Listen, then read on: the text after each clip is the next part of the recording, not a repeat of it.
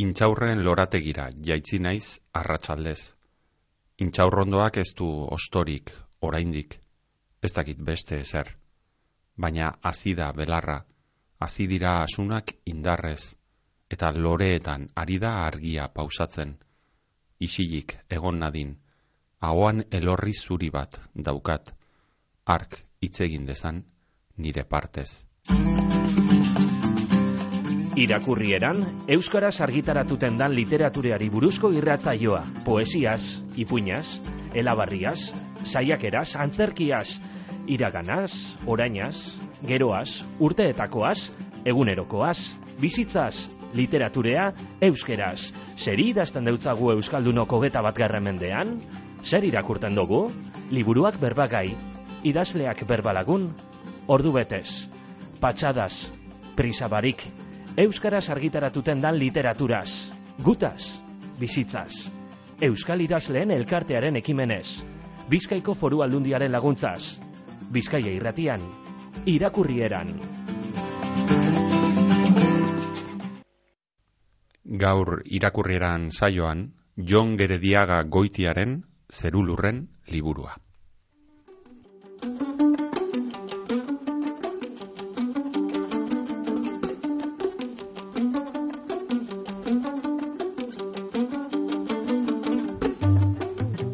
Jon Gerediaga Bilbon jaio zen, mila beratzeun eta irurogeita amabostean ikasketaz antropologian doktorea da.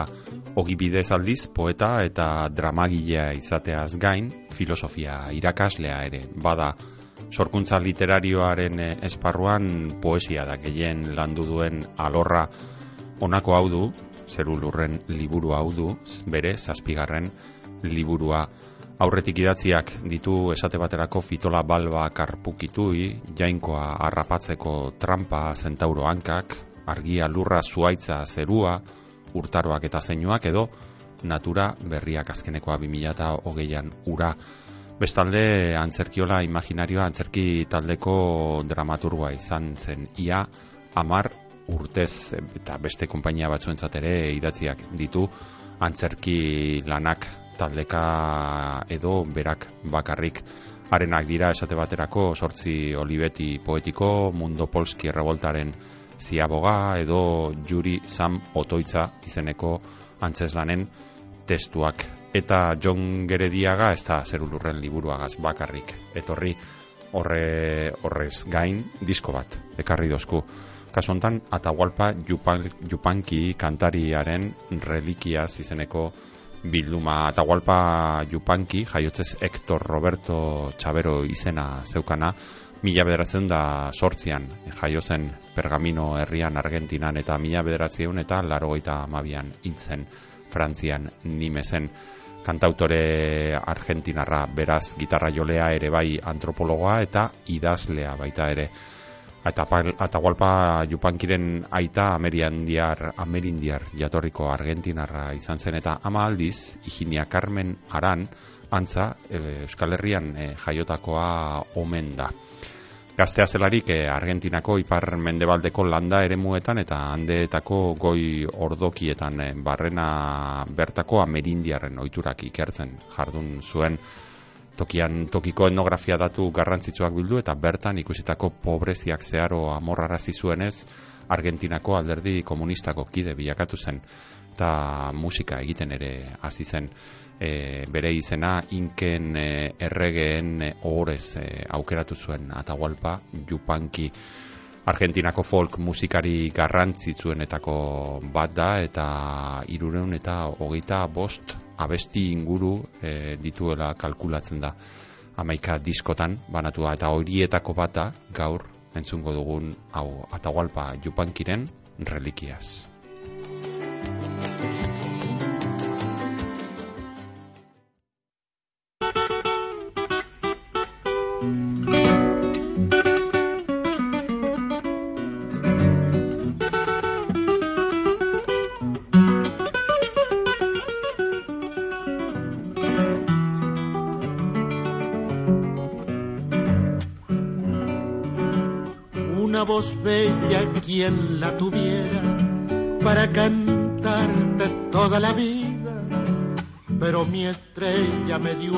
Y así te siento, tierra querida. Pero mi estrella me dio este acento y así te siento, tierra querida. Como un guijarro que se despeña, rueda mi copla, sueño y herida. Yo soy arisco como tus breñas y así te canto, tierra querida. Yo soy arisco como tus breñas y así te canto, tierra querida. Andaré por los cerros, selvas y pampas toda la vida, arrimándole coplas a tu esperanza, tierra querida, arrimándole coplas a tu esperanza, tierra querida. Jon Gerediaga ondo etorri, eta eskerrik asko, geguaz egotearren, gaurko egunean hementxe irakurrieran e, saioan Atahualpa Yupanki ekarri dozu Bai. zeugaz, ez dakit Bai. eh, zergatik aukeratu duzun eh, kantari hau, baduen Bai. loturarik edo ikusten diozun, zeure liburuagaz, edo... Bai, bere bai, alde batetik badu lotura liburuarekin eta nire, nire bizitzarekin be bai. Baina lo, liburua hasieran dauka olako eskaintza bat, eta jartzen du zaurituei. Eta zaurituei esaten duana, segurazki hor mundu guztia sartzen da, porque deno daukagu kantak esaten bezala urratu txikiren bat, ez? Baina e, agoratzen naiz, gutxi gora, bueno, gutxi gora bera ez, 2000 garren urtean bolada gogor bat bizitza tokatu zitzaidan, eta ez dakit nola e, agertu zen e, Holandan nengoen, baina agertu zen gaztelerazko liburu bat, at, liburu bat, ez disko bat, Atahualpa Yupankirena deitzen zana, kami, ez dakit, Caminito del Indio, delako zeo zer, ez ez akoratzen noin. Eta ura irakurtzen, e, bat batean aurkitu nuen, alako atxeden leku bat, babes leku bat, eta e, ondo ezabaretzeko le, e, hitz batzuk, ez? Eta a, gero, geroraia deskubritu nuen musika, eta eta askotan zauri horiek e, ager, e, edo zauri horiek mini ematen dutenean berriro beti eta ualpak eta ualparen musikak apurua baretzen nau eta oso etxean sentitzen sentiarazten nau eta oso gustu entzuten dudan musika tierra querida. Andaré por los cerros, selvas y pampas toda la vida, arrimándole coplas a tu esperanza, tierra querida, arrimándole coplas a tu esperanza, tierra querida. Ez dakit bestela ere musika zalea zaren, musika entzuta gustatzen zaizun, ze leku daukan musikak zure bizitzan. Mm, egunero entzuten dut musika eta lan egiteko be bai jartzen dut musika eta bai oso musika zalea naiz Hmm. denetatik entzuten dut ez dakit eh, bueno denetatik esaten dugunean ez dakit oso sartzen da baina bai musika egunero egiten dut lan bai osea bi- bizi egiten az musikarekin bai Hori ze galdetu behar nizun, hemen e, multzoak egitearen oso zaleak gara, eta idazle guztiai beti galdetzen diegu, beti ari gara bi multzo egiten. E, musika erabiltzen dutenak idazteko orduan, Bai. edo erabateko isiltasuna behar dutenak. Ez tegize... Bai, bietan, batzutan eh, ez, Ah. ez dut musikari jartzen, gertatzen batzutan igual ordu txikietan esnatu egiten zarela, eta horria isiltasun horregia badauka alako presentzia bat, alako musika bat berez, eta orduan ez du jartzen musikarik, baina beste batzutan igual e, batzutan e, etxean telebista piztuta dagoelako edo kaleko saraten zuten dalako nahiago dute musika entzun eta eta isolatzeko modu bat da batzutan ere bai. Mm. Orduan bietatik, batzutan musikari gabe eta beste batzutan musikaz Eta lagunduta. ez zaitu despistatzen musikak e, Bat, batzutan bai, edo- bai, bai, horregatik adibidez entzuten dut askotan lan egiteko behintzat letrari gabeko Aha. musika. Hmm. Letrari gabeko musika, edo Mm. igual inglesez dagoena, Aha. edo, edo beste hizkuntzaren batean, Mm. baina edo bestela musika klasikoa, edo jazza edo lako mm, letrari gabeko musika entzuten dut. Hmm, bueno, bitan erdibituko... Hori lan egiteko, bestela etxean Mm. egoteko, ba, edo zer. Aha, Bai. bitan erdibituko zaitugu eta bi multzoetan Bai. eh, jarriko dugu. Jon zati bat eh, multzo bakoitzean. Ez dakit beste idazteko orduan nola badago honen inguruko, ez dakit, eh? idazle bohemioaren eh, irudi bat ere bai, ez? Ez Bai. dakitzuk ere alako mania bereziren bat eh, baduzun leku txoko espezial bat idazteko edo berdin zaizu edo lekutan idazteko aizara edo Mm. ordenagailu berezi bat edo libreta bat, ez dakit. eh, Bai, bi, bi, eta, bi, bi multzotan sartuko naiz gero, berriro. Ze, alde batetik, eh, lehenengo zirriborra egiteko po, poesia ari naiz batez ere, behar dut eskuz egin eta libretakin eta albada aukeran, bueno, gehienetan e, aire zabalean. Izan daiteke gitxienez landare bat eukite aurrean, e, bai, askotan ba, edo baratzean, edo, edo parke batean, o mendian, hor lehenengo, lehenengo bosetoa, lehenengo apurua sarea botatzeko eta be, zea, zea agertzen den hori. Mhm. Eta gero, apur bat hori bueltak emateko eta eta iztegiak erabiltzeko eta eta abar eta abar hor ja behar dut e, bulego, bulegoan edo nire etxean egin ordenagailuan eta Hmm, landarez inguratuta A- beraz. a- bai, hartzen da bizina, mendian bizina Ondo, ondo. Alba da landarez inguratuta, Bai. eta ez dakit e, liburuz inguratuta ere bai, edo hemen ere hasi gara egiten, eh? bi multzo ere bai. Ze, bueno, idazle batzuk idazten dutenean nahi dute bere lanean konzentratuta egon, eta beste inoren libururik ez irakurri, eta beste zerarik ez eduki, eta beste batzuei berdin zaie, eta beste gauza batzuk irakurtzen dituzte, eta horrek behar badak kutsatzen du idazten ari zarena. Ez dakit hemen e, Bai, bietan igual ere bai sartu zaitu. Bai, ger- ger- gerta hori beti nahi zeo, ze irakurtzen, hori beti Aha. daga libururen bat motxilan hori seguro. Eta gerta daiteke irakurtzen ari zaren hori jaki, batzutan jakinda, Mm. jakinda, jakin barik ere, Mm. sartzea e, poeman, eta ongi etorri da, kutsatzea ondo dago, ez da, ez dut ikusten hor traba ondirik.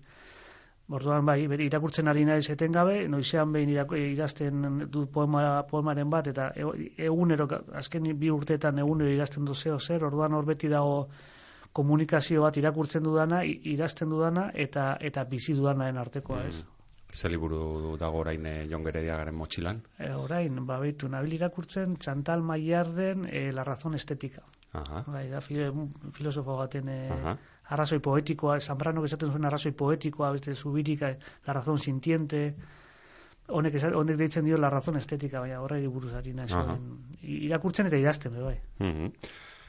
Eta nola sortu zen? E, jonen eta literaturaren edo idazketaren e, arteko, bueno, idazketaren edo behar bada, pentsatu nahi dut, lehenbizi irakurketaren, ez? Literaturarako lehenengo hurbilpena normalen irakurketatik etortzen da. Ez dakit nola sortu zen harreman amodiozko, Bai. pentsatu nahi dut, Bai, hori, bai, edo bai. batzutan igual gorrotozkoa ere, Eh, bai, izango, bai, bai, bueno, batzutan estresante izan daite, bai. Ni pentsatzen dut ikastola garaitik. E, zorionez oso literatura irakasle onak izan nituen, tartean, ba, adibidez, eh, Julia Miñaur, Ángel Zelaieta, Aha. Mara Salinas, batez ere horiek hirurak eta orduan sartu zitzaidan ja irakurtzeko eta eta idazteko olako grina bat eta konturatu nintzen batzutan e, po, liburu bat irakurtzen edo edo paseo bat eman ostean poema bat idazten e, hori ja berez plan bat, plan bat zala eta ondo pasatzen nuela hori egiten eta ja arrezkerostik hasi nintzen ja, idazten eta irakurtzen. Mhm. Ba, izango zen batxi, batxillerren edo garai arteko bup, deitzen zen bup, lehenengo bupen edo bigarren bupen hori, garai horretan. Badukagu galdera oso zail bat, poeta guztiai egiten diguna, zuri, Bota, zuri bota. ere egingo dizugu. Bota. Eta da, e, ea nola idazten den poema bat. Edo kasu honetan, pertsonalizatuta, ea e, Jon Gerediagak nola idazten duen e, poema bat, zein da prozesua, e, nola pizten da lehenbiziko sutxo txiki hori, eta gero lehen aipatu diguzu, incluso e, libretan behar bada, ez? Bai, E, bai, libretan, Gero bai. ordenagailura, baina Bai, nola da prozesu zure kasuan? Ja, zaila da esatea, eh, hori kostatzen zaio, bai, ez dakit, baina ni pentsatzen du lehenengo gauza behar dudana da itxoitea. Aha. Itxoi, itxoitea, osea, esto ez da, o, venga, oin eh, hau irratitik atea eta ba, idatziko poema bat. Ez, holan, ez, e, e, igual aterako da zeo zer, baina hainbeste bortxatu behar dut, hainbeste bilatu behar dut, gero ez zaidala emaitza gustatzen bez. Eta ez dala e, barneko musika batetik jaio den zeo zer. Dala, bueno, ba, igual ja, ba, garunetik eta oso modu linguistikoan sortzen den zerbait. Orduan, egiten lehenengo gauza da itxoitea. Eta, eta espada gaur agertzen alako aldarte poetiko bat, orduan urrengo gune izango da. Eta espada agertzen, ba, urrengoan eta urrengoan eta urrengoan. Eta, eta agertzen denean, gero behar, da, behar dira gauza praktiko batzuk, esaterako ba, ba, bakardade apur bat. Aha. Eta batzutan ba, ume, ba, ume edo ume enbia joan behar duzu, edo, edo, edo etxean zagoz, eta, bueno, ba, baina, bueno, e, aldarte hori heltzen bada, eta lortzen baduzu, e, batzutan ordu erdiko bakardade bat, eta izan daiteke ordu erdia, baina zu pentsatu behar duzu eternidade oso bat izango dela. Eta bakarri nago betiko, idatziko dut poema bat, gero igual amar minutan bukatu duzu, baina baina behar duzu pentsatu e, hori luze, luzerako dala. Eta orduan, aldarte hori gehi, bakardade apur bat, gehi, aire zabalean egotea eta, eta alako soinuei adi egotea eta bapatean e, bi- e, errealitateari eta momentuari intensidade berezi batez behiratzen diozunean, orduan hasten da holan batzutan e, ondo jakin gabe nondik hasten da lehenengo hitz bat edo lehenengo soinu bat eta kadentzia bat eta hori berea hori hori izango nuke gehienetan berehala ateratzen da zaidala, ez? Berea ateratzen da zeo zer. Eta hori libretan beti dauka libretan motzi eta Mm. hori libretan geratzen da. Gero hori e, gero hasten naiz bigarren bertsio bat idazten libretan batzutan be bai eta hirugarren eta laugarrena eta eta sortzigarren heltzen naizenean konturatzen naiz hasierako arnasa eta hasierako kadentzia eta hasierako musika hori galdu egin dela bidean. Ha. Hori gertatzen da pilo bat aldiz. Eta bueltatzen naiz. Aber, zera harrapatu nuen hasieran. Eta askotan buelta asko eman ostean, heltzen naiz lehenengo bertsiora, igual ikutu txiki batekin. Eta gutxi gora bera izaten da, holan patroi bat aurkitzearen, hori zera lapur bat poemak idazteko jarretzen duan bidea gehienetan. Gero batzutan, bakizu poema bat idazten dugunean, ez dakizula oso ondo urrengoa idazteko kapasa izango zaren. Be. Orduan apur bat hasi berria garela, etengabe garela hasi berriak eta urrengo poema eta kapasa izango naiz beste poema bat idazteko alakoa eta kantatzen barrutik kantatzen duen poema bat idazteko gai izango naiz eta zalantza horrekin beti eta hori da alde estresanteena igual ida- idaztearena ez, ez jakitea ber gai izango zaren urrengo gauza idazteko Hmm. Niri hori gertatu ditzaidan, aitortuko dizut, e, gaztetan poema asko idazten nituen, eta utzi nion, bai eta urte asko pasan nituen e, pentsatzen, e, enekiela ja poemarik idazten. bai, Enintzela bai, gai bai, izango, ba, e, inoiz berriro, Hola, holan da, oraindik ere hor- horrela nago, eh, nire burua konbentzitu nahian, ze Bai. poesia asko maite dut, eta Bai. gustatzen zait, baina ari naiz, eh, nire burua konbentzitu nahian, baina uste dut, e, naizela kapaz. E, Hola, da, ni- nik ezin dizu kontrakoa esan, ez dakit, ez dakit nire gertatzen zaite batzutan aldarte hori itxoin, itxoin da ere, eta e, aldartea nahiko argi identifikatuta ere, enaizela kapaz aldarte hori harrapatzeko, porque ez da Mm. bakarrik sentitzea, sentitzea edo nor senti aldu, eta gero hitzekin harrapatu hori, eta gainera hitz, hitz, osea, presentzia bat duten hitzekin, gorputz bat duten hitzekin, eta hori ja, pff, batzutan lortzen duzu eta beste batzutan itxoin duzu igual bi astez lortu duzu momentu bat bakarra eta eta eta eta eta hor eta bertan bera geratzen da eta oso frustrantea da eta berriro itxoin beste Mm. bi aste eta berriro ah, eta esaten duzu ja amaitu amaitu da amaitu da ja ez dakite horren bai, da mundu, esango nuke ere, ez dakit e, e, iritzi bera daukazun edo ez, baina mundua ere pixka bat kontra daukagula orain esaten ari zinenaren gatik, ez da, egunerokotasunaren erritmoa abia da, Bai. igual honek poesiari ez dio asko laguntzen. Pr- printzipioz ez, baina gero batzutan kontrario bat izateak indarra ematen du bai. Batzutan limitearen kontzeptua or- poesian eta artean orokorrean limite batzuk egotea eta kontrario kontra kontra datozen korronte batzuk izatea ematen dizu alako barruko barruko eh, indar bat eta eta gainera kontrastea izugarria da bizitza bita aktibaren artean, osea, e, bizitza eguneroko errekaudu danak egiteko behar dugun bizi, e, pentsatzeko modu horren artean eta bita kontemplatibaren artean, nik behintzat poesia idazteko behar dudanen artekoa. Eta kontraste hori hain da hundia, incluso eh, lortzen dozunean alako bakardaren momentu bat esaten duzula, jo, hemen eh, egin behar duen gauza bakarra da, oin entzuten ari naizena eta ikusten ari naizena, besterik gabe esan, porque beste dan hain da, eh, hain da saratatxua eta hain da batzutan amorragarria eh, oso, oso tarte es- eskasa gerat, txikia geratzen direla eh, poema bat idazteko eta, Mm. eta irakurtzeko, claro. Hmm. Eta beste gauza zail bat, aipatu duzuna ere, bai da, bukatu, noiz bukatzen da poema bat idazten, ez dakite zuri kostatzen zaizun, esatea, bueno, kito, jazta, onaino, eh, hemen bukatu da poema, ez dio, buelta gehiago emango, ez du, be, amargarren berri idazketarik Bai. egingo, edo, edo bukatzen alda inoiz, edo bukatu gabe doaz, ez dakit. E, a ber, bukatutzat ematen da poema, mm. bukatutzat ematen da, eta eta hor, hor usten dut, baina niri gehiago kostatzen zait lehenengo bertsolerroa idaztea. Hasiera gehiago kostatzen zait. Porque hasteko jauki behar dut, lehen esan behar dudan, esan dudan bezala, aldarte bat. Eta aldarte hori izateaz gain, jakin behar dut aldarte horrek ze kadentzia duen, ze, ze no- nola harrapatu, ez? Osea, nola harrapatu hori, nola hitzetan gorpuztu, ez? Eta gero ja behin hartzen dozunean kadentzia hori eta hor zaudenean, pe, e, niri gertatzen zait, poema berak eramaten zaituela e, puntu batera. Osea, buka, Mm. osea, bukatzea zai kostatzen, badaki, Mm. eta ez dakit, a- agertzen da. Hmm. Baina lehenengo, lehenengoa da bilatu behar dudan apur bat. Hori nire kasuan, eh? gero beste batzuk, batzuk izango dute beste... Zuzara, Jon, e, zerun lurren liburu honen egilea, arduraduna, e, eta bueno, liburuaz e, berba egiteko ekarri zaitugu ez bakarrik poesia, zoroan. eta e, liburuan e, sartu aurretik, gustatzen jaku beti azalean egitea geldi alditxo bat, e, azaleko irudian, esate baterako, ez dakite, bueno, beti izaten dira, beti galdetzen diegu idazle guztiei, ez? Ta, ba, batzuetan idazleak berak aukeratu egiten du azala, beste batzuetan argitaletxeak, beste batzuetan erdibana, ez dakit zelan e, izan dan e, prozesua zure kasuan, edo... E, ez, e, ba, ba, elkarreko jendeak, ez, elkarrekoek esan zidaten, e, eure normalean jartzen dutela portadan e, alako motibo vegetalen bat, eta nintzen jo, ba, goza proposa da, porque mm. asko agertzen dira liburuan, eta nik esan jo, ba, igual, ja, e, nire esku balego aukeratzea, nik sartuko nuke edo elorri bat, mm-hmm. edo e, adibidez ere inotza, mm -hmm. e, ramu esaten dana bai. Eta orduan aurkeztu zidan nahi noa Lukasek e, alako bi edo hiru bozetoa elorriena eta eta hau ere inotzarena eta holan eta nik esan nien, jo, hau pues, irura dira, edo laura dira erra, baina nik aukeratuko nuke ere inotzarena. Eta haiek hori aukeratuta zeukaten, mm -hmm. eta orduan holan geratu zen. Mm, ba, ederra da, e, bai, bai, esta, e, zera, marrazkia. Bai.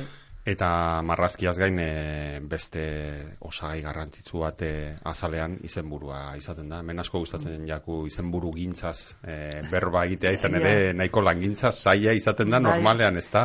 Edo oso erreza da, edo, edo ja, edo super saia. Claro. Edo batzutan hasierati daukazu, edo ja azten zera bueltak ematen eta ez dozu aurkitzen bat bez. Hori da nire galdera zuzen ere, bai. azeru lurren liburua izenburu hau ja hasieratik bai. argi zenukan zerbait zen, edo bidean aurkitu zenuen, edo ondoren bueltak Eh, hasieratik e, hasi nintzen e, aurreko liburua natura berria deitzen zen eta e, hori argitaratu eta ordurako ja banituen poema batzu bilduta eta jarraitzen dute ba, bi asteri behin edo hilabetean behin poema bat idazten eta pilatzen.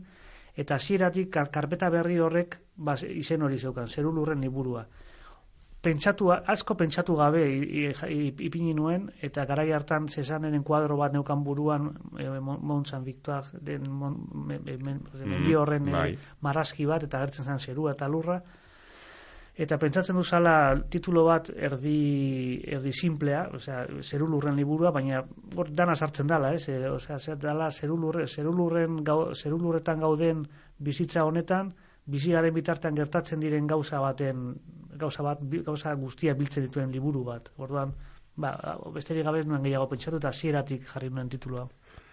Titulua tituluaren atzean, eh, poema asko Ez dakite poema liburua osatzeko orduan hau ere hasieratik argi zeneukan e, zeru lurren liburua idatziko dut eta beraz poema hauek idatziko ditut liburu honetarako edo idatzian idatzian e, nolabait ikusten nuen jo ba, poema hauek badute zerbait komunean edo bai. osatzen dute batasun bat badute edo? Mm, eta e, batasunik ez badaukate edo oso diferente dateatzen bada poemaren bat egiten duana da ez, ez hartu bilduman orduan hori gerta daiteke baina e, normalean gertatzen zait eh askota esaten dute zure zure gaia natura da. Bueno hmm. hori asko esatea da o sea gai, gaia bizitza da. Orduan esaten dugu natura da gaia ez gaia gaia bizitza da eta eta eta da orduan natura esaten duzunea esaten dugunean esaten dugu natura natura e, gizakiaren hitzen galbaeti pasatuta. Orduan beti ari gara gizakia hitz egiten aldi berean bai ez? Eta orduan e, batasuna hor dago, batasuna da, gaia beti dela bizitza, eriotza, mm, denbora, hori da, oza, eta horregatik eh, poemek ere ez daukate titulorik, ez? Eta mm. zetako, oza, esaten badizute, zein da azkenen ordu erdiko, azken ordu erdiaren, oza, azken bizitza tarte horren titula, ez?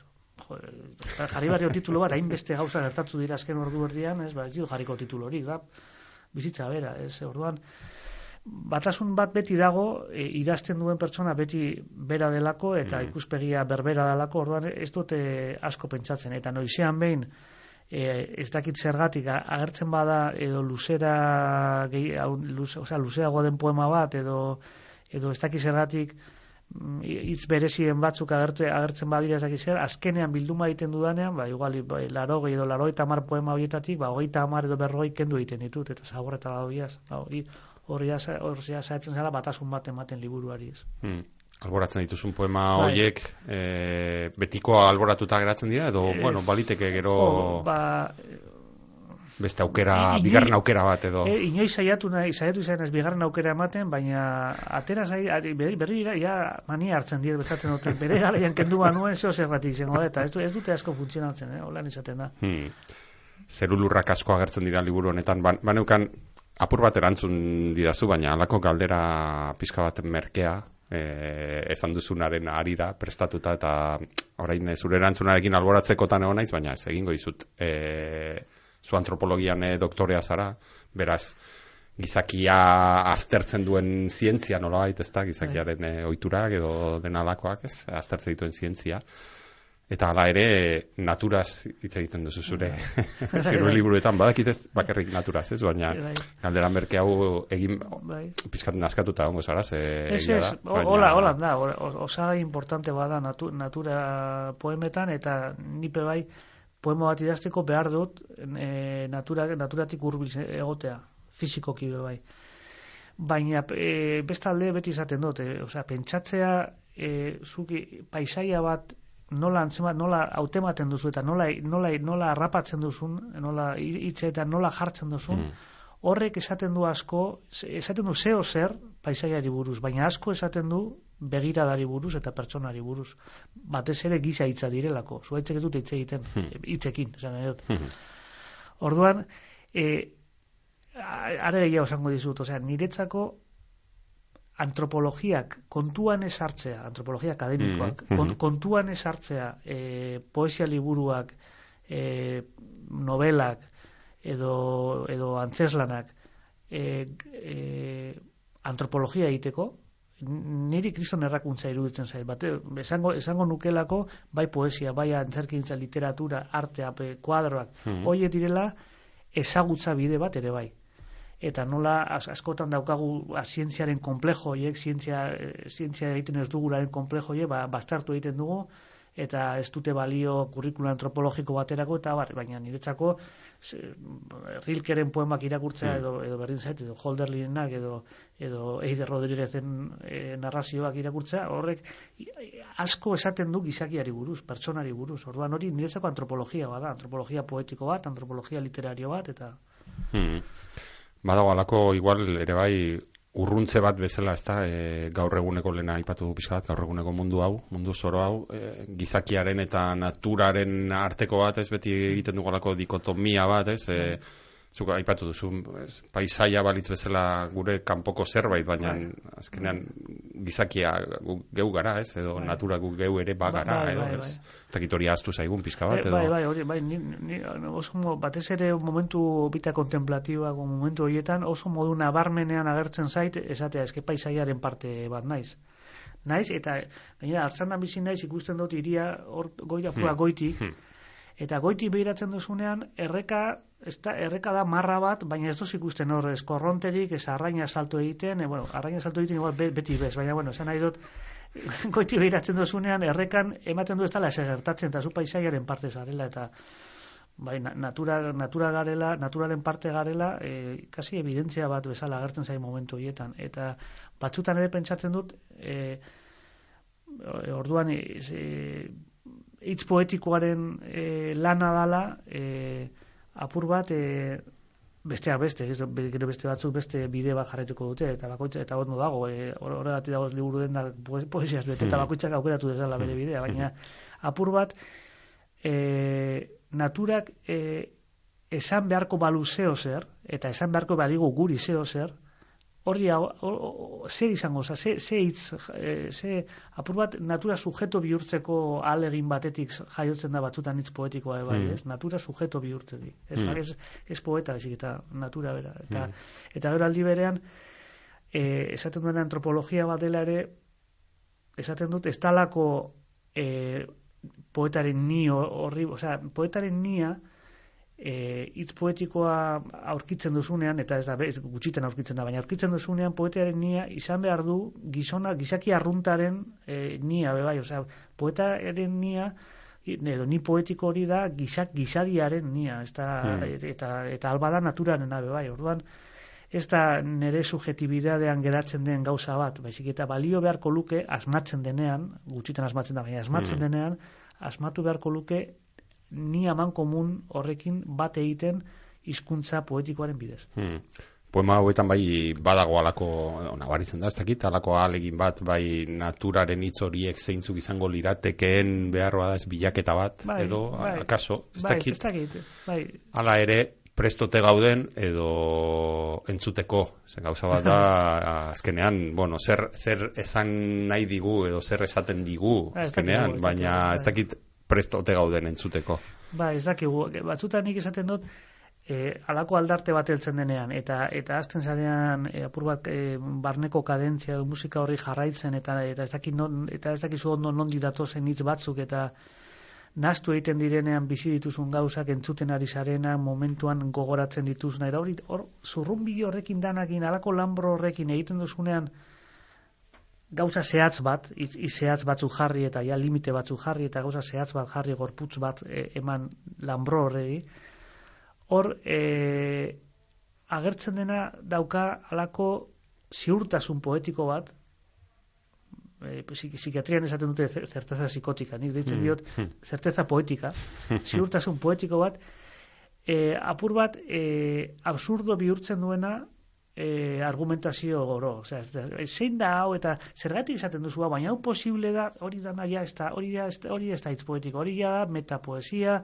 edo debate literarioa, edo be- be- berdin zait hori e, e, e, egokia, egokitzen zaion errealitateari ondo imitatzen duen natura, e, zoologia, botanikako tratatu kontrako esaten duten edo ez hori hitz poetikoari ez zaio inporta. Hitz poetikoari, e, dau, hitz poetikoak agertzen denean, hitz poetikoa dauka ziurtasun poetiko bat, eta zentzu horretan, poesiatik ez bada, ez da bai da ezina iruditzen zait, kanpotik. Hmm. Bai, bueno, ez da bai da, eta gainera kriti- kri- kritikak eta iraka, kritikak eta irakasleak eh, gaur egun eh, oso importantea dira eta eta bardoa baino ga- garrantzi gehiago daukate, baina Esaten duzu zure poemetako batean e, hiru zenbakia dekona. Gure seme alabek uler dezaten zeru lurrak dira gure santutegia eta gu zeru lur izan ginen besterik ez eta gau ez untzak besarkatu gintuen. Izan ginen zeru lur, gaur egun ez dakit, bagaren. bai, bai, nik uste bai, ez, bai, momentuz bai, eta eta pentsatzen dut Ez dakit izango, igual galdera zen, ez dakit izango garen, edo Horria- usteko puntuan esote gauden, ez? Bai, ez dakit, dakit, bai, eh, hor- zibor bihurtzeko, Bai. eta hor ja ez dakit, zer izango garen. hori ez dauka ziurtasunik poetiko. Eh, Hori ez dakit. Ziurtasuna ba, bai da, eh, na- natura jarraituko duela. Hori- Hmm. gurekin dugu gabe Hmm. jarraituko duela bizitzak eta eta natura jarraituko duela eta espada hemen izango da beste planeta bat, osea, Hmm. planeta batean ez, askotan, askotan, baina bueno, ni pentsatu nahi du gizakiaren bizitza ere bizitzak ere aurrera egingo duela. Bestela, bai, pentsatzen dut bai, aurrera egingo duela.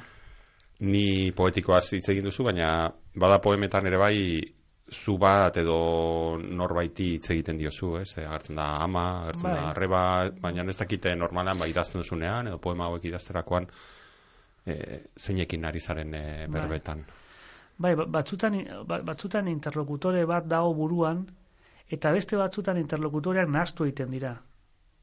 Ari zara igual ama aipatzen duzu, baina bapatean ama hori bihurtzen da e, lurra bera, edo bihurtzen da arreba, hartzen du arrebaren forma, edo hartzen du emaztearen forma, edo hartzen du alaba baten forma, edo eta aita esaten duzu, eta batean ez dakizu, ba, igual ari zara zerua hitz egiten, edo alako e, benetan imaginatzen ez, duzun, eta sin, igual sinist- sinisten ere ez duzun e, zeo zer trascendentean, Ez dakit, orduan batzutan interlokutore horiek dira e, malguak eta mugitu egiten dira eta des, desitxuratu egiten dira bebai eta ez dakit, beti da nik pentsatzen dudala e, modu bat e, aldi berean ba, bakarrik hitz egiteko eta aldi berean ni aman komun horrekin konektatzeko.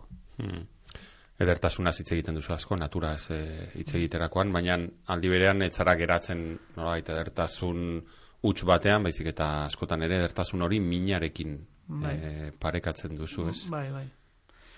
E, ni uste gauza guztiak bezala, edertasuna daukala bere aurkia eta bere diferentzua. Orduan, e, pentsatzea natura dela gauza idiliko bat eta bakarrik edertasuna daukana eta eskonturatzea naturak e, naturaltasun erabat gordin batez akabatzen dituela gauzak ere bai, ba, izango zen inosokeria bat, ez? baina e, gauza eder batek ere sortzen du alako min bat, ze, gauza ederra ikusten duzunean pentsatzen duzu hori ere bukatuko da, edo, edo ni behintzat, nik behintzat ez dut ikusiko hemendik eta laro gehi urtera. Orduan, gia gauza eder bat ikustea eta eta edertasuna sentitzea, badauka ja bere infrentzua. Ba, ba, ba, esaten duzu, hau bukatu egin behar da, eta segati bukatu behar da, ez? Ezakin hor gidatzen zuen, ez instante tan bel, tan bel, teke akabar, e, katalan ez mm dago, hau, hau momentu hau, hain ederra dana, hmm. hau ere bukatu behar alda. Hori mingarria da, berez. Hmm. Beste poema batean, hogeita, oi, amazortzi garrana harkatu, hor, e, esaten duzu, ez nire mina sastraka, baino ez da, iluna barrak emeki estaltzen duena norbera baino askoz garrantzitsuagoak diren argi eta itzal isil isilekin.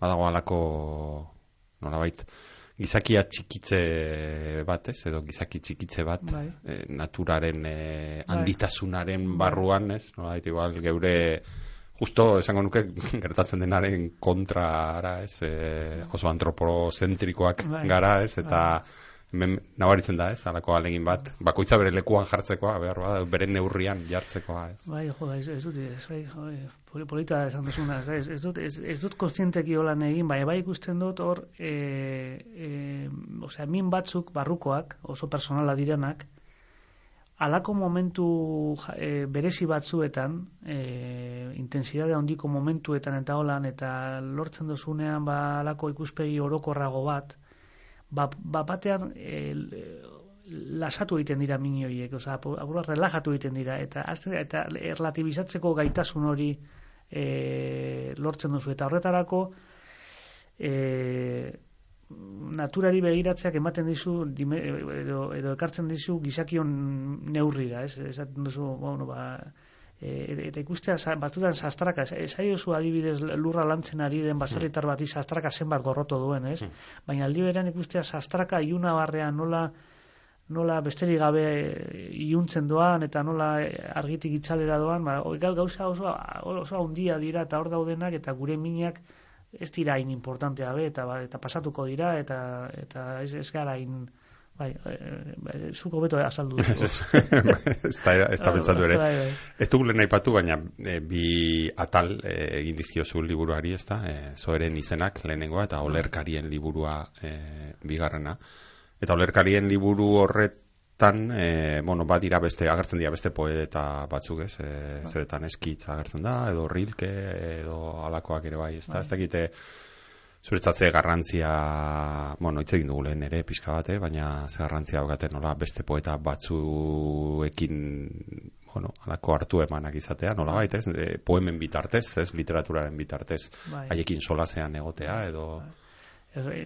Importantea dira, osea, bigarren parte horre, lehenengo partean e, agertzen dira gehiago, e, bueno, ba, bizitza edo natura nahi baduzu osagai duten poemak, eta zoe gainera da itzgerreko bat, e, adierazten duena naturaren natura honek Karl Kerenji izeneko e, antropologo bat izaten zuen natura suntzi ezina den neurrian zoe da. E, natura, oza, bizitza bukaera bat duenean bios, biografia eta hori dana, bios mm -hmm. Zoe da gehiago, zuntzi ezina eta beti berritzen den natura bat. Eta orduan lehenengo, lehenengo atalean agertzen dira naturari dedikatu da, natura osagai bezala hartzen duten poemak. Esan nahi da bizitza pertsona eta dana, ez? Bor mm. Bigarren partean, e, deitzen da, olerkarien liburua, e, poeta batzue, osea, mm, e, poema horietan poeta ere, e, poeta ere agertzen delako. Mm. Osea, e, hitzak juntatzeko mania hau duten beste batzuentzat ere idatzita dagoelako. Eta hoiei hoiei ere idazten diedalako. Orduan hor beste maizu eta mai tradizioan egon diren maizu eta maistra askorekin egiten duzun dialogoa oso importantea da. Eta liberean tradizio horren parte garen neurrian beste batzuk ere e, segurazki baten bat, asko ez dire izango pentsatzen dut, baina baten Mhm. batek, igual izango, ah, bai, hau nik sentitu dut, eta igual e, a, ulertzen dut, eta batez, apur bat, tradizio eta inkluso gremio baten parte sentitzea, ez? Esatea, Mhm. gu, gu, gu, e, aspaldi gaude lurrean, osea, poetatia gau, oso gauza zaharra da, ez, ez da gaur egunuko gauza bat, gu aspalditik gaude hemen, eta maizu eta maist, maistra asko egon dira historian, eta eta badaukagu tradizio bat, eta eta jarraitu beharreko bide batzuk jakinda ere, e, maizu eta maistra horiek utzitako apurrekin ezin duzula zuk e, poema bat, zuk aurkitu behar duzula, plater berri bat egin behar duzula, eta egin behar duzula dana digeritu ostean apur bat e, gau- gauza berria, bide berriak asmatu, ez? Baina bigarren parte horretan e, presente dago ba, gremio bat, tradizio bat, maizu eta maistra asko munduak izan direnak eta pentsatzen dut egunen baten etorriko direnak ere agian baten batek e, ba, hor aurkituko duela zerbait. Hmm. Formaren gatik ere galdetu nahi nizun apur bat. Ze, bueno, bitxia gaur egun behintzat, gaur egun e, asko etortzen dira, poeta asko etortzen dira hemen, da poesia asko irakurtzen dugu, eta behar bada arreta ditzen du, nolait, e, poema guztiek gutxura bera neurri antzekoa, luzera antzekoa Bai. daukatela, lerro kopuru antzekoa, badago musikalidade bat, ez dago errimari, baina bueno, errima sonante batzuk gai hortik eta horrek laguntzen dio irakurketari eta alako beste ez dakit ritmo tonu berezi bat hartzen, da gusto berezi bat hartzen, ez dakit hori bilatzen duzun edo neura arraroren baten eh, ondorio den edo Ba, berriro apuntatuko naiz bi klubetara. Alde batetik dira maniak, ja, denborakin hartutako maniak, beste batzu, beste, beste arrazoi bat da, dira gau, kasualidadeak, eta baita bat kontatuko dizut, aspaldi antolatu genuen e, ikastolan, e, orain esentza no, baina garai batean e, e, filosofia irakasle naiz, ba, baina orain dik ere esentzan Mm. irakaslea naiz. Eta e, antolatu, antolatu nuen poesia tailer bat e, ikastolan. Eta oso bost edo zei apuntatu ziren ikasle oso oso atxe, oso atxeina ziren danak eta oso ni oso guztia hau nintzen eta bukaeran oparitu zidaten e, halako libreta bat Aha, izan zidaten po, po, poemak idazten jarraitzeko. Aha. eta san libreta txiki bat eta zien hartu nuen eta gain, o, hemen ez ezik abitzen nire poemak eta e, baina ala ere inuen ala ezin esan nuen. A, ber- a ber zelan egiten dudan dana e, horri txiki batean sartzeko. Eta hor hasi nintzen bate batean poema laburragoak idazten. Orduan kasualitateak ere sartzen dira. Eta azkenengo arrazoia esango dizudana da mm, kostatzen zaidalako bestela e, ni pentsatzen dut hitz poetikoak izan behar duela pisu bat, osea, gorputz bat, presentzia bat, osea, ez da, ez da ideia bat ordezkatzen duen gauza bat eta beste modu batera saldu daitekena, ez, ez, ez. Hitz, e, poeman agertzen den hitza, e, horre, hitz horrek dauka, e, e, garai bateko zilarrezko eta urrezko moneta bezala, Mm. hor dagoena da balio duena, osea, pisu bat izan behar dute hitz horiek. Orduan, e, laburra denean poe, poema, errezagoa da e, pisu hori daukaten hitzak ekartzea eta kontrolatzea. Ez, ez, ez, ez, ez galtzea kontrola poema, poemari, poemarekin harreman horretan, kontrola ez galtzea. Poema luz, arnaz luzeko poema batzuetan, garai batekoak adibidez, e, Centauro hankak e, liburuan bigarrenean poema arnaz luzeko poema ziren, hori beste pisu hori apur bat, apur bat arindu behar da eta izaten da bapatan alako mus, musikalidade luzeago baten mesedetan, ez? Baina hor beste gauza bat bilatzen daia. Eta azken urteatan, urteotan oso gustora sentitzen naiz e, poema labur eta albada pi, pisua duten hitz poetiko horiekin. Hmm. Poesia asko idatzitakoa zara eta antzerkia ere bai, askotxo. Ez dakite esan behar dizun, ez dakit gauza bera ez ote diren behar bada edo ez, eta ez dakite zeinetan ibiltzen zaren neola gustorago. E, niretzako oso, oso ezberdina da. Oso ezberdina da. E, oso ezberdina gauza askotan. Antzerkian adibidez e, batez ere talde lan bada eta hori ez da, ez da beti erraza digeritzen. Batzutan e, ondo, baina beste batzutan ez da erraza digeritzen, porque jende asko dago testuari buruz eritzia ematen, Hmm. eta eta bar, orduan, eta, eta gainera hogeitu behar duzu, porque egin behar duzu obraren mesedetan, orduan Hmm. askotan irentzi behar dituzu zure egoak eta zure esaldi borobilak eta hori irentzi behar dituzu eta ez da bete atsegina izaten. Garai batean gustora gote nintzen, baina baina apuran nekatu naiz tal, talde lanean lan egiteaz. Eta gainera adibidez antzerkian e, posible da, edo niri, niri posible egiten zitzaidan, e, oraindik ere egiten zait idazten dudanean, Ba, ostiralerako egon behar da, hau prez, ba, egunero idatzi eta disiplina bat jarraitu ze idaztea. Eta poesian ez daukat nik hori, poesian, e, lehen esan dudan bezala, itxoin behar dut, aldartea mm. etorri arte. Eta gero, gustorago zalantzari gabe poesian. Hmm. Poesia ni bakari behar dut arkatz bat, eta bole, eta, eta paper bat, eta hor jaunda jabe naiz. Hmm. Ba, zurion horretan jaunda jabe naiz. eta horrek ez da kapresiorik. Hmm. Hala ere beti nahiko e, itzalean bezala, ez, antzerki munduan ibili zara, baina pixkat itzalean, edo, bai. ez, e, fokoen e, zerati, argitik, e, pixkat, apartean bai. inoiz ez duzu izan e, tentazioa behar bada esateko, e, ba, begira, testu hau nik zuzenduko dut, eta horrela inork ez ditu, kenduko nire ba, zera borobilak, bai. edo ni agertuko naiz ezen atoki gainera nire testuak esatera. Ez, ez, ez, alde batetik nik, esat, nik esaten dizut, zuzen, e, estena zuzendarien eta batez ere idazlen arteko harreman ez da beti arreza. Hmm. Hor dago egoten dira beti e, hmm. hartu emonak eta eta batzutan tentsioak. Hori beti horrela da, baina aldi berean onartu behar dut, estena zuzendari izateko behar dozula bizkarra, bizkar indartsu bat. Hore, eramateko e, talde oso bat, mm. en, askotan empresarioa dira, eta, en, osea, bueno, jende asko dago e, hor, hor, hor, hor azpian lanean, eta ordan du behar zaiet, eta, eta testua kontrolatu, eta, eta, eta argiak, eta jantziak, eta aktoriak, gauza asko dira, orduan, e, no, nik onartzen du zuzendarien lana oso, oso zaila dela, eta ni, ni, nien ez kapaz sentitzen hori egiteko. Hmm aspaldi aspaldi hasi zinen e, idazten, ja eman dituzu urteak eta urteak idazten, ez dakite Jon idazle hori asko aldatu den urte hauetan, pentsatzen dut baietz, e, ez dakite rekonozitzen dituzun, ez? Askotan e, duela hogei urte idatzitako testu bate hartzen duzunean, eta esan duzu, uf, eta ez duzu hartzen zuzenean, igual, ez, ez, dakite. Ez dut hartzen, ez dut hartzen, eta hartzen badot esaten dut, uf.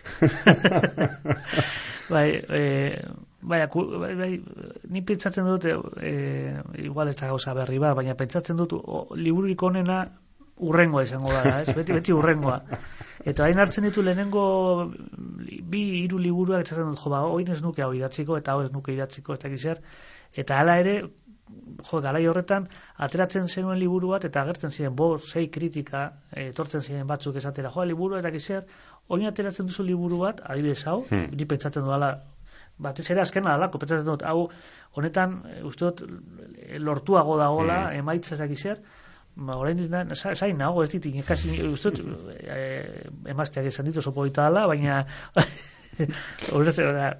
ez dakizu, ez dakizu zein den, e, ez dakizu zein den e, bidea, baina, e, bueno, idea da idazten jarraitzea eta idaz, mm. gaina idazten duzu behar bat daukazulako eta eta jo eta munduan egoteko modu badalako eta ez, ez da baina bueno, bai, gertatzen da lehenengo liburuak eta lehenengo gauza behiratzean esaten duzula uf bai. bueno, ni esango nizut eh, esango nizut oso eh, oraingoena ere bai, eh? baina ni antzerkiola imaginarioaren oso fan nintzen eta asko bai. gustatzen zaizkit eh, garai hartan eh, bai egia da askotan pentsatzen dut e, garai hartan nik, ba, ez dakit, e, meretzi hogei urterekin ikusiko nuen sortzi olibeti poetiko ah, adibidez, ez da? Eta Egia zan ez dut oso ondo gerora irakurri dut, bai. baina ez dut oso ondo goratzen bai, baina askotan pentsatzen dut, ez dakit orain, ez, e, hogei urte geroago, ia, hogei tamar urte geroago, ez dakit berriro ikusiko banu, ja. baina egia da, garai batean, ba, markatu nindutela, ez da, bai, eta sortu bai, zidatela zerbait, barruan bai. eragin zidatela, ez da, baina... Bai, oso gara intenso izan zan, eta hor gainera, hor etorri zan lipuz, e, bere, bere munduko bidai hmm. eta zurrun bide hmm. guzti horietatik kriston indarrakin etorri zan, eta aitora gireanorekin batera sortu zuten antzerkiola, eta hor bildu ginen gaur egun ere munduan jarraitzen dugun e, zenbait sortzai eta holan, eta bai, nik atzera, o sea, atzera beratzen dut eta pentsatzen du, joe, ba, garai hortan zelako indarrez ibiltzen hmm. ginen denok elkarrekin, eta baina orain, ba, hori beste, esta energia ez da galtzen, ez, hmm. transformatu egiten da, hmm. orain beste, beste, beste bide batzu daude, beste modu batean hitz egiten du eta idazten du, eta listo, baina, baina posi, bo, ni oso posi nago, atzera mm. behiratzen du, esan du, joe, ose ondo egon ginen horre, oso, oso, oso gare polita eta intensoak izan ziren. Mm. Igual da musara, aukeratu hartzen nuen, beste bide bat, claro, aukeratu duzu, igual bazterrekoena, ez da poesia eta antzerkia, ez bai. igual eh, novela edo, edo narrazioak orain ipuñak eta ere oso modan bai. daudela, igual horti jo behartzen nuen, igual, eh, bai, ikusi nuen, ez da modu zaren horrena. Ez, ez, ez, ikusi nuen argita garbi dirua poesia zegoela. Etorriko dira e, poema liburu gehiago edo? E, pentsatzen do baietz, baina bai oin momentuan hau, osea, bi urteko esentzia hartu dut, bueno, Aha. iaz hartu nuen eta lusatu egin dut aurten ere esentzia nago. Eta konturatu naiz, gaina autonomo naiz eh, momentu honetan eta konturatu naiz ari naizela eh, ansiedade puntu batekin idatzi eta idatzi poesia ez, baina saiakerak edo apur bat, eh, apur bat gobiatuta ez, eta, eta behar baino gehiago idazten. hmm. Eta orduan orain pentsatzen fantas, fantaseatzen ari naiz e, aburua ge- ge- geldialdi bat egiteko. Gutxienez e, egunero ez dut ez duala idatzeko bukatzen Mm. dudanean esku artean daukadana dela saiakera bat, hori bukatzen dudanean e, apur bat e, geldialdi bat egitea eta bakarrik idaztea noizean behin itxoi, itxoin eta gero poesia heltzen dena. Po- Poesia ez dut uste utziko dudanik, orduan ez bat hau usten poesia Mm, ni, mm. baina alba dut e, poesia idazten jarraituz, e, horrekin jarraituko dut, baina beste gauza danak, e, antzerkia edo saiakera horiek, Mm. alde, alde, atxeden aldi bat behar dut. Aha. Bai.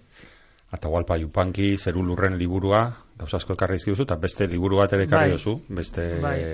idazle batena, zegize liburu, eta aukeratu duzun. Ba, baitu, aukeratu dut Inigo Martínez Peña, filosofoaren eta lagunaren mandamendu hipermodernoak.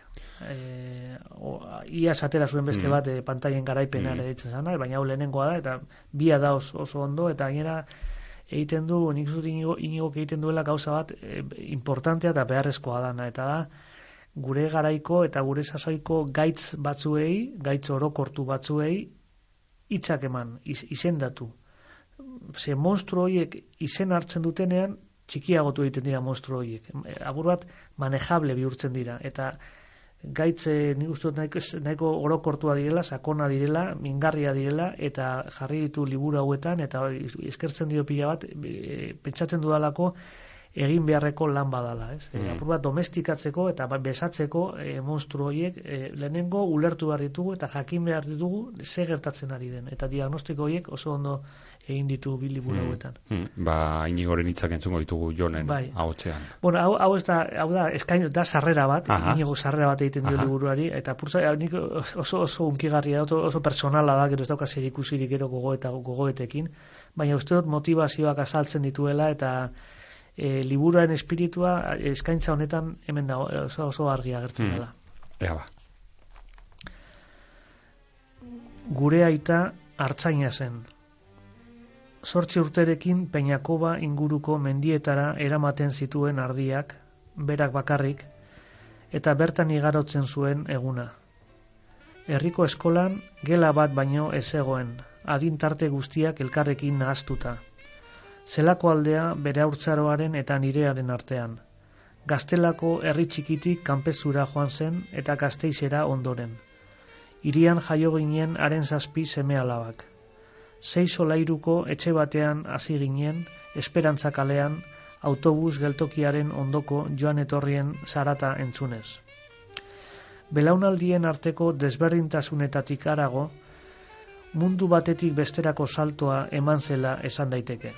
Landa eremutik lantegietara, aurresteko grinatik kontsumoaren mentalitatera, familiaren garrantzitik norbanakoa lehenestera, artisauen jakituriatik etengabe berriztu beharreko gailu teknologikoetara. Horrek urrundu otegintuen, gure aita artilea jasotzen aritu zen kamioiko eskor batekin Gipuzkoako eta Nafarroako baserrietan barrena. Nerabe nintzela elkarrekin joaten ginen batzuetan kamioian eta askotan bere haurtzaroko bizimoduaren berri emana izaten zidan. Kontu kontari beti solasaldirako prest. Nik ez nion apenas kasurik egiten. Gazteizera bueltatu baino ez nuen nahi, lagunekin batera kutsitik ibiltzeko. Aita hil zenean, ordea, kontatu nahi izan zizkidan aspaldiko kontakizun haiek adi-adi entzuteko gogoa etorri zitzaidan. Jon, eskerrik asko. Zuei.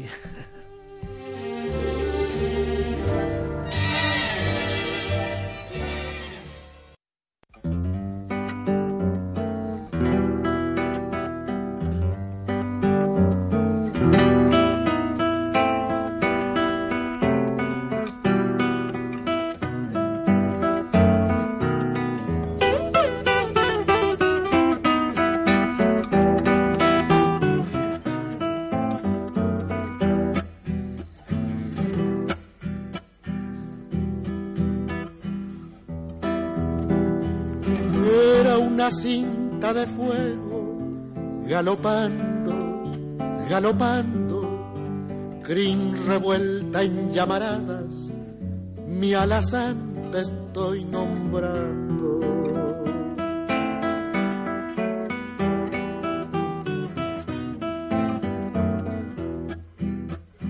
Trepo las sierras con luna, cruzo los valles nevando, cien caminos anduvimos, mi alazán te estoy nombrando. Zeru lurretatik ibilian ibilian nekatore egin gara apur bat eta harri batean ezeri eta atxeten hartzeko unea ere iritzi jaku eta harri honetatik egingo dizuegu gure agurra eta gure datorren astera arteko itzordua ere gogoraraziko dizuegu hementsi izango baikara datorren astean ere bai zeru lurren liburu honen ondoren beste liburu batzuk etorriko direlako ona beste idazle batzuen eskutik. Gaurkoan hasieraztu izan dugu teknikan eta ni neu Mikel Aion hementxe mikroaren aurrean eta zera harri honetatik agurre esango dizugu entzule gogoan izan hau irakurrieran saioa izan dela. Euskal Idazle Elkarteak Bizkaia irratiagaz batera egiten duen eh, saioa Bizkaiko foru aldundiaren laguntzagaz datorren astean gehiago bitartean ondo ondo segi eta aldela asko irakurri.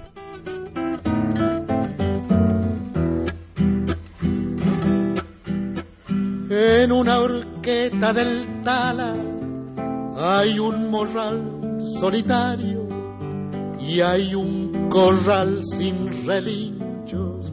Mi alazán te estoy nombrando.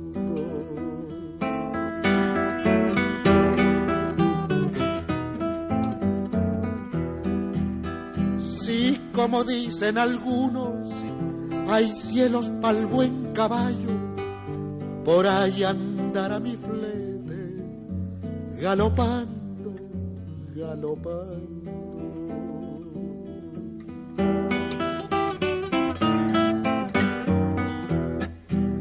Oscuro lazo de niebla, te piano junto al barranco, ¿cómo fue que no lo viste?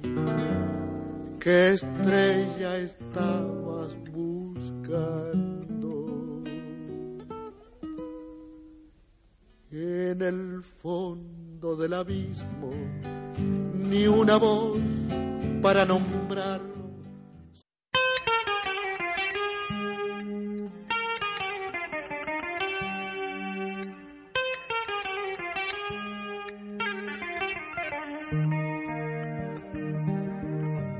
Hau izan da gaurkoz irakurrienan saioak emon dauena. Datorren astean gehiago, hemen, Bizkai irratian. Euskaldun guztionzat, Bizkaitik, Bizkaieraz, geure literaturaz, luze eta zabal jarduteko tarte hau, irakurrieran. Ta ez aztu, idazlearen lana bogan egitearen parekoa da, gogorra askotan. Idazleak idatzitakoa irakurtea ostera, etxean lagun arte honean giro epelean egotearen bestekoa da. Atsegin utza. Ba, gure saio hau aditzea zer izan gura geunken eta zuekaz batera ordu betez egan egin alizatea. Eta hegaldiaren itzuleran barriro irakurtzen hasteko jakina. Irakurrieran dagota benetakoa atsegina. Datorren aster arte, Ondo izan eta gogoko baduzue, segi gure sintonian. فكجنة شيري يا ربي